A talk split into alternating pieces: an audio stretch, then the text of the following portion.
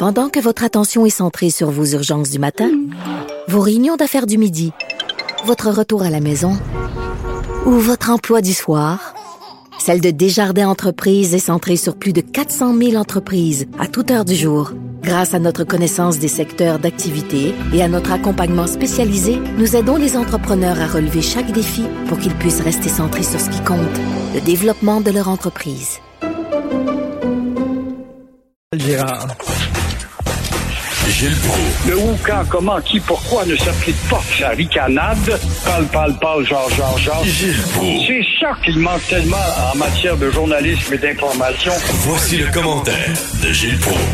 Gilles, l'immense comédien Jacques Godin qui est décédé. D'ailleurs, je vais faire entendre un extrait de Jacques Godin dans la- l'adaptation télévisuelle de Des souris et des hommes. On écoute ça. Ah ouais. Ah ouais. Comment ça va être? On va t'avoir une petite place. On aura une, une vache.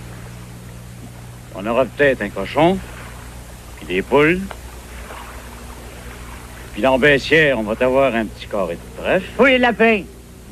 Pour les lapins. Mais c'est moi qui vais nettoyer les lapins.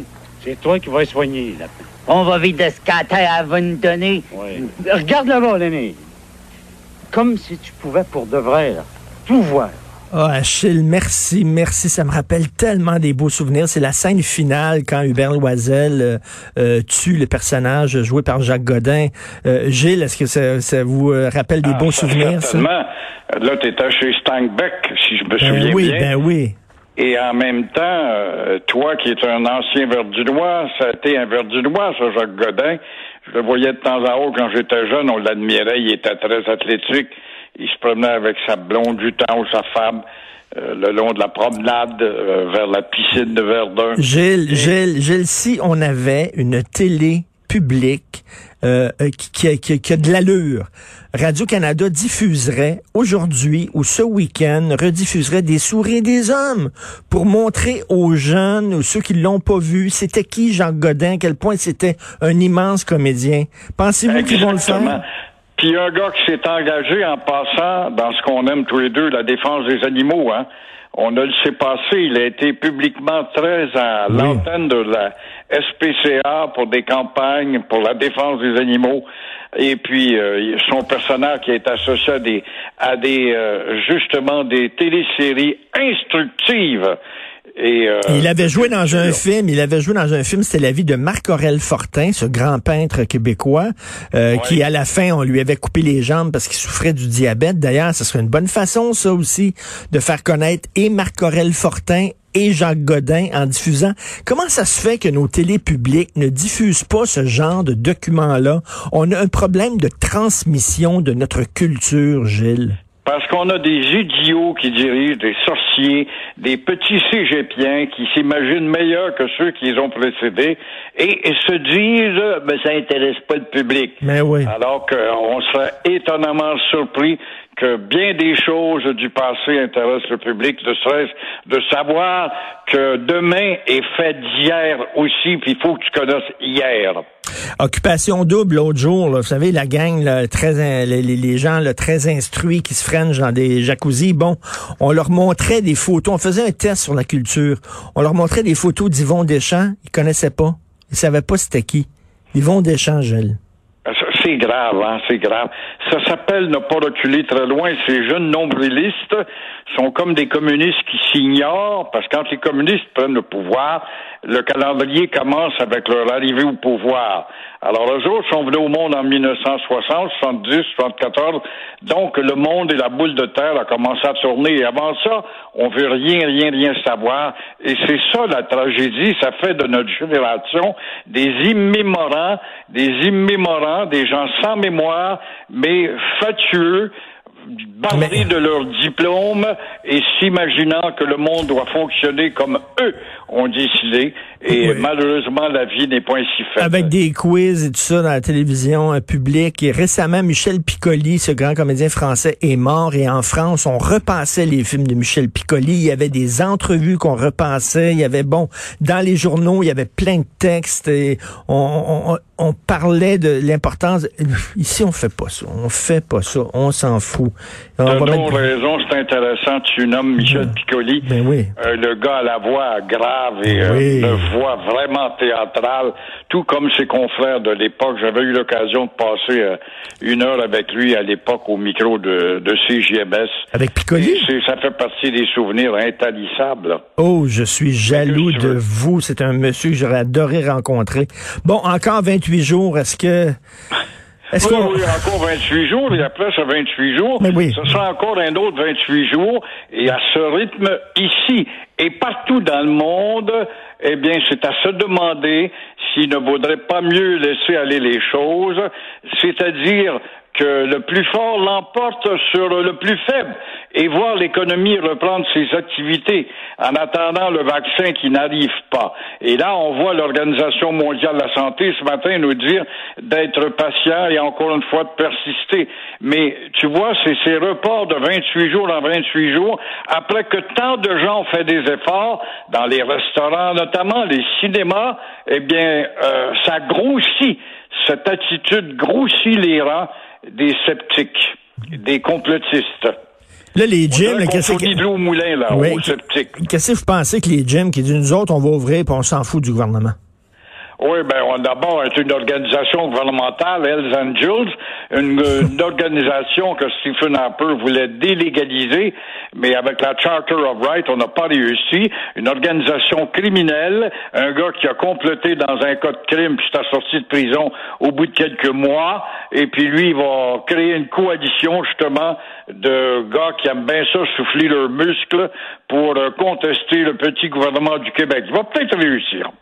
Mais là, en même temps, c'est aux gens, c'est aux membres de ces gyms-là de, de dire, ben moi, je trouve, je suis pas d'accord avec la décision du gym, puis j'irai pas, même s'il ouvre. À un moment donné, la balle est dans leur camp. Là.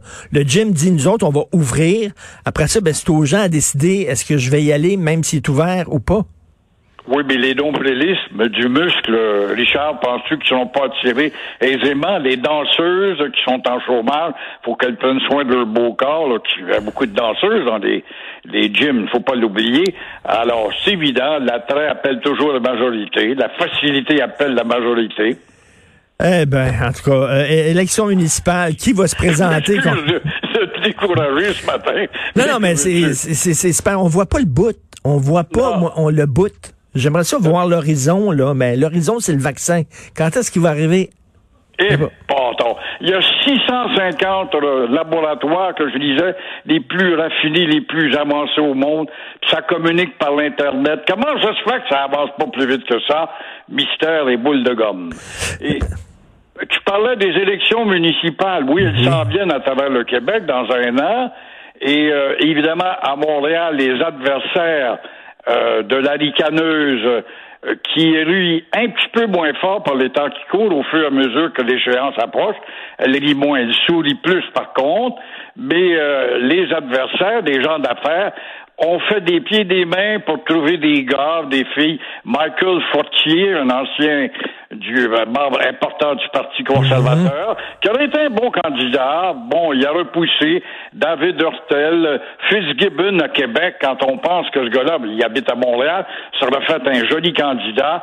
Alors, on est toujours sans résultat et euh, la meilleure euh, façon, pourtant, un programme politique municipal pour débarquer cette vieille machine-là, ça c'est facile. Moi, si j'avais 20 ans de moins, me présenterais, je dirais, mesdames et messieurs, Oh. Voici ce que je vais faire.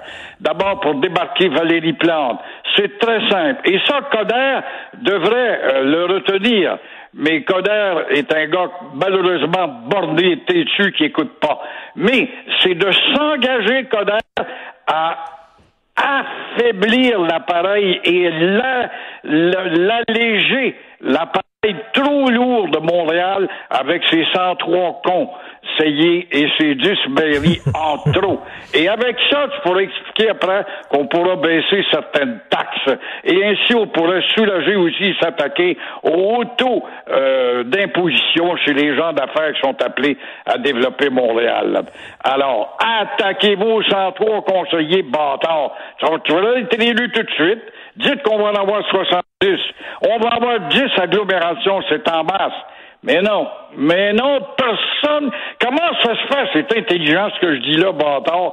Ça existe dans toutes les villes normales, Toronto puis New York, qui a moins de conseillers que nous autres. Comment ça se fait qu'il n'y a personne qui frappe cette balle-là? Ben oui, les propriétaires d'immeubles commerciaux continue de casquer dans la métropole et euh, dans, à Montréal et à Québec. On est en tête du peloton, première et troisième au Canada pour le plus haut taux d'imposition. Ben c'est ça, le taux d'imposition est extrêmement élevé à Montréal. Pourquoi? Ben parce qu'ils ont une, grosse Christine machine à faire vivre. Exactement. Il y a beaucoup trop de monde, premièrement. Et quand tu te vantes, t'es à la tête de Montréal, tu dis, hey, moi, là, à la tête de Montréal, j'ai un plus gros budget que l'île du Prince-Édouard. Un plus gros budget qu'une province, c'est pas des maudites face quand même. Et entre-temps, tu t'occupes pas, parce qu'être à la tête d'un gouvernement, c'est pas un gouvernement, c'est une administration. Une administration municipale, c'est d'être près de tes gens. C'est quoi être près de tes gens? C'est t'occuper des vidanges, des trous, puis mettre des panonceaux au poteau, au carrefour de la ville où tu te promènes tu fais de nombre de rues, tu cherches quelle rue je calais ma maudite rue. Je suis rendu à un coin de rue, je regarde ces quatre morts, il n'y a pas de panonceau, tu sais même pas au coin de quelle rue t'es rendu. C'est ça, pis ça coûte pas de fortune de faire ça. Mais non, mais non, mais non. vous savez qu'il a des chances, a des chances de regagner ces prochaines élections parce qu'en France, ils ont une ricaneuse aussi, c'est Anne Hidalgo, la, la mairesse de Paris tous les automobilistes la détestent, tous les chauffeurs de taxi la détestent. À chaque fois que je vais en France, ils chiant contre Anne Hidalgo. Ben, elle vient de gagner encore une deuxième fois, la ricaneuse. Ici, n'oublie pas que tous les cyclistes l'aiment. Ben oui. Alors, on en a de plus en plus. Ben oui. Les adeptes de la pédale l'aiment. Bonne journée, Gilles. Au plaisir. À demain. Au revoir.